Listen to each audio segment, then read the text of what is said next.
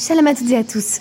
Merci d'être de retour sur DAF pour l'étude du DAF 48 du traité Nedarim.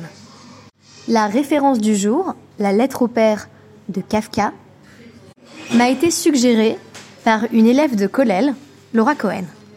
Je l'en remercie vivement. Au programme, aujourd'hui nous terminons de définir le don. Qu'est-ce qu'un don? Mais également, nous nous efforçons proposer une réponse peut-être peu originale à la question Qu'est-ce qu'un juif? Et enfin, nous évoquons des relations compliquées entre père et fils. Tout commence par la lettre au père, que Kafka rédigea en 1919, mais qu'il ne lui donna jamais, en un mécanisme de distanciation qui fait songer aux vœux, et notamment aux vœux que nous allons étudier dans le cadre du DAF d'aujourd'hui, qui scelle une rupture entre un père et son fils. Kafka va analyser dans cette lettre les relations quelque peu conflictuelles qu'il entretient avec son père depuis son enfance. Il a écrit cette lettre à son père à la suite du refus de ce dernier de lui laisser épouser la femme qu'il aimait, une certaine Julie Vorchek. Selon Kafka, ce refus est symptomatique de problèmes plus larges. À l'évidence, le jeune Kafka a peur de son père et ne ressent pas l'amour filial qu'il attendrait de son géniteur. Kafka fait également le constat suivant. Lui et son père ne s'entendent pas. Mais, selon l'auteur de la lettre, c'est de sa faute. En réalité, ce mécanisme de culpabilisation mérite d'être pris avec des pincettes, puisque l'on constate au fil de la lettre qu'en réalité, le père de Kafka est largement responsable de cette séparation progressive. On constate en effet que Kafka a reçu une éducation très stricte, voire rigide. Plus encore, le père n'est pas extrêmement cohérent dans ses velléités et dans ses refus. Ainsi, il souhaite que son fils Franz s'intéresse au judaïsme, mais le jour où ce dernier commence à se poser des questions, je cite, le judaïsme lui devint odieux. Il jugea les écrits juifs illisibles. Ils le dégoûtèrent. Il n'a pas fallu plus que la naissance de l'intérêt de son fils pour faire changer d'avis le père. Et pourtant, la lettre s'achève sur un message d'espoir qui, rétrospectivement, aura été quelque peu vain. En effet, Kafka, ému par un espoir de réconciliation, tout comme le personnage que nous allons découvrir dans un instant à travers la Mishnah. Il espère que la rédaction de la lettre va apaiser la relation père-fils et, je cite, leur rendre à tous deux la vie et la mort plus facile. Tout commence dans notre Mishnah par une citation d'une Mishnah précédente que nous avons déjà étudiée dans le cadre du podcast intitulé La souffrance du roi Salomon. Pardon, suis-je bête? L'angoisse du roi Salomon le roman de euh, Romain Gary que j'évoquais donc il y a quelques jours. Je rappelle donc de quoi il s'agit. Hamudarana mechavero ve'en ma yochal notno le'acher le matana ve'hala mutarba.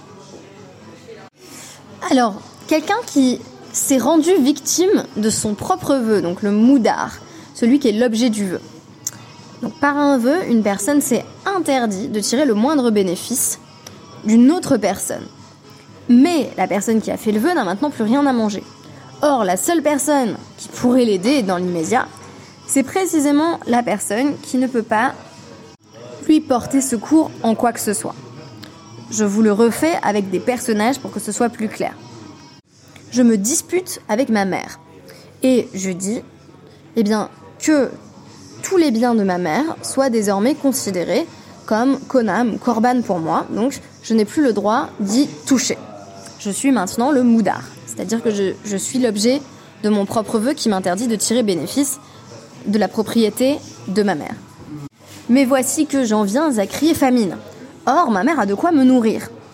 Que faire? Eh bien, elle ne peut pas me donner de l'argent, elle ne peut pas non plus me donner directement de la nourriture, car mon vœu m'empêche d'accepter ses présents. Donc, elle donne euh, la nourriture ou l'argent à quelqu'un d'autre, et cette autre personne pourra me les redonner, puisqu'il y aura eu euh, autre propriétaire intermédiaire de sorte que l'argent qui était au départ celui de ma mère, ou le panier repas, euh, n'est plus vraiment le sien, mais a été celui de cette tierce personne.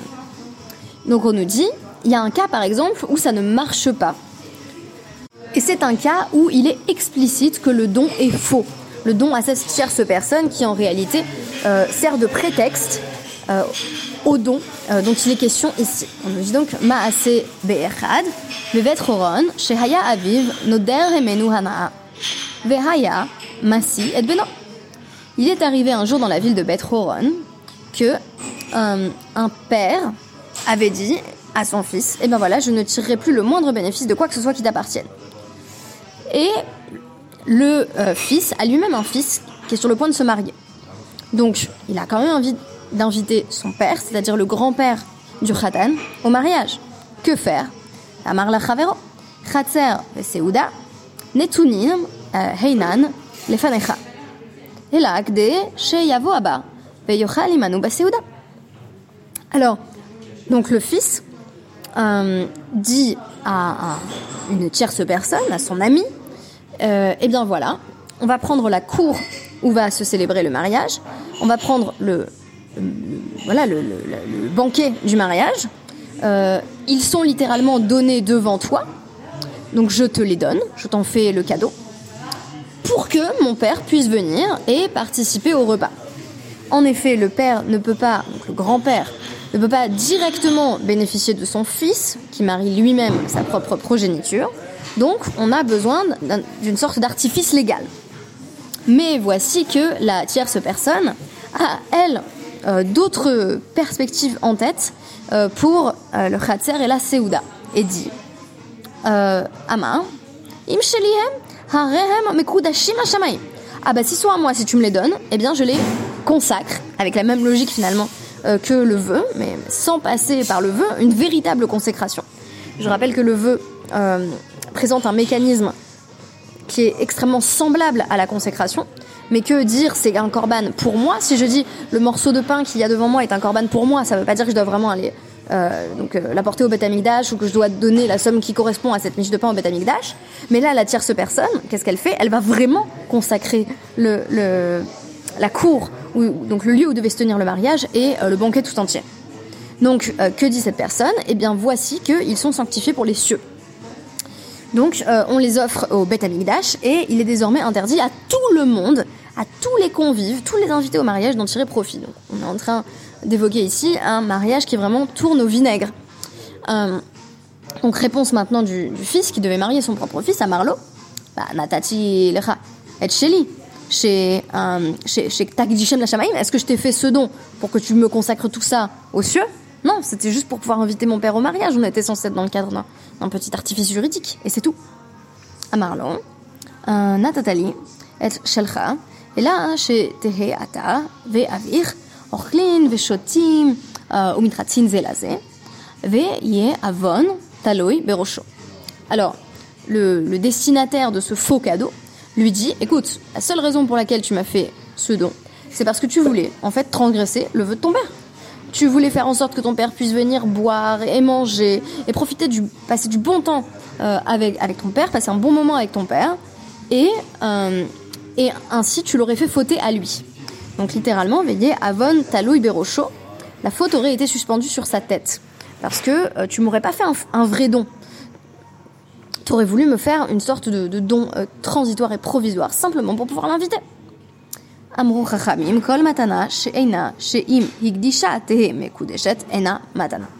les sages ont dit, qu'est-ce qu'un don? Un don, c'est une définition négative. Tout don euh, au sujet duquel, quand tu le donnes à la personne que tu as en face de toi, euh, tu ne voudrais pas qu'elle le sanctifie. Donc, ce n'est pas un don. Ça veut dire quoi en fait? Ça veut dire le principe d'un don, c'est qu'une fois que tu l'as donné euh, à la personne euh, que tu as en face de toi, c'est vraiment à elle. Et donc elle en fait absolument ce qu'elle en veut. Même s'il y avait euh, voilà une, compréhension tacite ou implicite que tu aimerais bien qu'elle en fasse X ou Y, en fait, bah, c'est elle qui décide. Et ça pour moi, cette définition de la matana, elle est absolument essentielle. Elle va dans le sens de la responsabilisation de la personne à qui on fait le don. Songez aux implications que ça pourrait avoir euh, dans, notre vie quotidienne en fait. C'est-à-dire, quand je donne un billet de 5 à un mendiant dans la rue. Euh, souvent, on, a parfois ce, petit soupçon un petit peu pervers. Est-ce qu'il va vraiment l'utiliser pour s'acheter de la nourriture? Ou est-ce qu'il va l'utiliser pour s'acheter des cigarettes? Ou est-ce qu'il va l'utiliser pour s'acheter de l'alcool? Et du coup, bah moi parfois, j'ai ce souci. Et je vais acheter directement de la nourriture parce que je me dis comme ça, je suis sûre qu'il va bien l'utiliser. Mais la véritable matana, le véritable don d'argent, ce serait pas lui donner le billet en lui disant Bon, ben, c'est un billet seulement pour que tu ailles t'acheter à manger. Ce serait dire bah, voilà, c'est un billet, bah, c'est mieux que tu t'achètes à manger, mais, mais en fait, même, même s'il veut brûler le billet, il brûle le billet, quoi. C'est ça mes coups d'échette, en fait. Mes coups d'échette, c'est la disparition de la valeur. La disparition de la valeur monétaire parce qu'on consacre cette valeur euh, à, un tiers absolu, à un tiers médiateur, euh, qui est en fait la transcendance divine. En fait, c'est dire cet objet, il est plus dans le cadre d'un échange commercial euh, entre le père, le fils, un échange monétaire dont on espère qu'il viendrait réparer la relation qui a été brisée entre le père et le fils euh, à travers ce moment évidemment symboliquement très chargé dans la transmission des générations qui est l'invitation au mariage du petit-fils. Donc on nous dit, a priori, il, y a impossibilité pour le père et le fils d'interagir. Donc le fils, il veut s'en sortir en disant, bah, je fais un faux don à quelqu'un d'autre. On nous dit, mais non, cette autre personne, le don, il a été vraiment fait. Et donc, euh, cette tierce personne est libre d'en faire absolument ce qu'elle en veut et de ne pas en quelque sorte rentrer dans euh, cet échange entre le père, le fils, le petit-fils, cette relation familiale complexe qu'on entend régler en fait euh, par, l'appel à un tiers externe qui, viendrait pour, pour simplement remplir sa fonction dans, dans cette sorte d'artifice juridique que j'évoquais qui est, euh, qui est appelé, par ailleurs dans la Gemara, on, en, a, on en a vu euh, des exemples, mais qui est appelé justement le, le Maaseh Betroron, qui, est devenu une sorte de paradigme. La Gemara va essayer euh, de préciser dans quel cas, justement, en fait, le, le don, le don du fils, le fils de Betroron, était un faux don. On nous dit, on nous dit que c'est vraiment un faux don. Et là, des Amarle, Ve hinan lefanecha, et là, yavo abba c'est un faux don en fait que si euh, le fils avait dit je te donne euh, donc le, lieu du mariage et euh, le, banquet que pour que mon père puisse venir. la marlé, chez les Fanecha, chez Yavo Abba. mais s'il lui avait dit ben voilà, je t'en fais cadeau et puis j'aimerais bien que mon père vienne, sans dire qu'aider, pour que, sans préciser en fait le lien de causalité. Mida techa ou de amarle. C'est comme s'il lui avait dit bah écoute, c'est toi qui décides. Euh, Midadecha, c'est dans ton propre jugement en fait. Ça, veut dire quoi? C'est pas, exactement la même chose de dire bah écoute, euh, je te fais ce don, euh, je te fais ce don pour que mon père puisse venir au mariage et bah voilà, je te, donne, je te donne le banquet, je te donne la salle et puis bah, si mon père vient, c'est super. Mais la personne à qui le don a été fait n'a aucunement l'obligation d'inviter le père. Donc là, on aurait, euh, comment dire, une préservation du libre arbitre de la personne à qui le don a été fait. Et pour moi, c'est précisément ça aussi qui rentre dans la définition du don, en fait, d'après les sages. C'est euh, l'idée de libre arbitre absolu de la personne à qui on fait le don. Si elle veut, elle peut l'utiliser effectivement pour le projet de départ, la réparation d'une relation qui avait été endommagée, le fait de sauver une personne qui s'est, euh, qui s'est en quelque sorte elle-même porté préjudice en, faisant un vœu qui désormais l'interdit tirer le moindre bénéfice de la personne qui voudrait l'aider, la sauver ou l'inviter. Mais elle peut aussi décider de euh, faire quelque chose qui, euh, ne rentre pas euh, dans, cette logique et dans ce calcul. Et pourtant, l'Ishana Acharina, on a une autre version de la même déclaration de Rava, qui nous dit que même si donc celui qui fait le don, le fils, disait voilà, je te le donne et puis j'espère que mon père viendra. Asur, maitama, seudato, mochachatalav. Pourquoi c'est interdit? Parce que même le fait qu'il y ait le mariage, montre bien que l'intention même du don, euh, eh bien, c'est toujours de faire en sorte que le grand-père puisse être invité. Parce que sinon, si tu veux vraiment donner euh, ton champ et ton banquet, euh, enfin pas ton champ, ton ton khatser, donc ta cour et ton banquet, ah bah pourquoi tu ferais en sorte que le mariage s'y tienne? Je rappelle que quand on fait un véritable don, si véritable don il y a, soit la personne à qui j'ai donné ma cour et, euh, les mets pour, faire le banquet euh, décide bien d'organiser mon banquet parce qu'elle a envie d'être sympa, soit elle peut dire bah, j'en fais tout autre chose. On peut donc conclure euh, sur ce petit point en, affirmant que le don, c'est pas forcément la gratuité absolue, parce que là, on contredirait effectivement les intuitions de Marcel Mauss sur la nécessité du contre-don. Mais en tout cas, c'est l'idée de libre arbitre absolu de la personne à qui on fait le don. Donc faire un vrai don, c'est dire, en fait, tu fais absolument ce que tu veux de mon don. Tu peux l'utiliser à bon escient, tu peux l'utiliser d'une manière qui m'arrange, tu peux l'utiliser d'une manière qui m'arrange pas du tout, tu peux le brûler, tu peux le consacrer.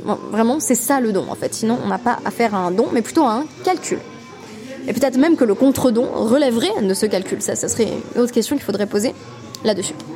Dernière euh, question, je vous avais promis justement de répondre à l'interrogation euh, très connue euh, qui est juif j'ai entendu cette formule rapportée au nom de beaucoup de personnes. Quand j'ai cherché sur internet, j'ai pas trouvé ni en anglais ni en français un auteur auquel elle pourrait être attribuée unique. Mais c'est l'idée en vertu de laquelle est juif celui dont les petits enfants sont juifs. Donc la Guémara va nous relater l'histoire au début du Hamoud d'un homme qui avait un fils voleur. Euh, et donc il a dit bah moi je fais un éder euh, pour me distancier moralement cette fois-ci. J'ai beaucoup parlé de problèmes relationnels, mais on peut évoquer également euh, cet élément-là. C'est-à-dire que le, le, père est, dégoûté par ce que fait son fils, donc il dit Je fais un vœu qui m'empêche désormais de tirer le moindre profit de cet argent sale, l'argent du vol. Et donc on dit à cet homme, il y a des gens qui vont le voir, pour intercéder en fait entre le père et le fils et qui disent Oui, mais si ton petit-fils le fils non né de ce voleur, était un, un, Talmid Racham, Tsurba Merabanan, euh, littéralement un élève des sages. Euh, est-ce que à lui tu lui donnerais, euh, tu, lui donnerais de l'argent, tu, lui permettrais d'hériter de toi?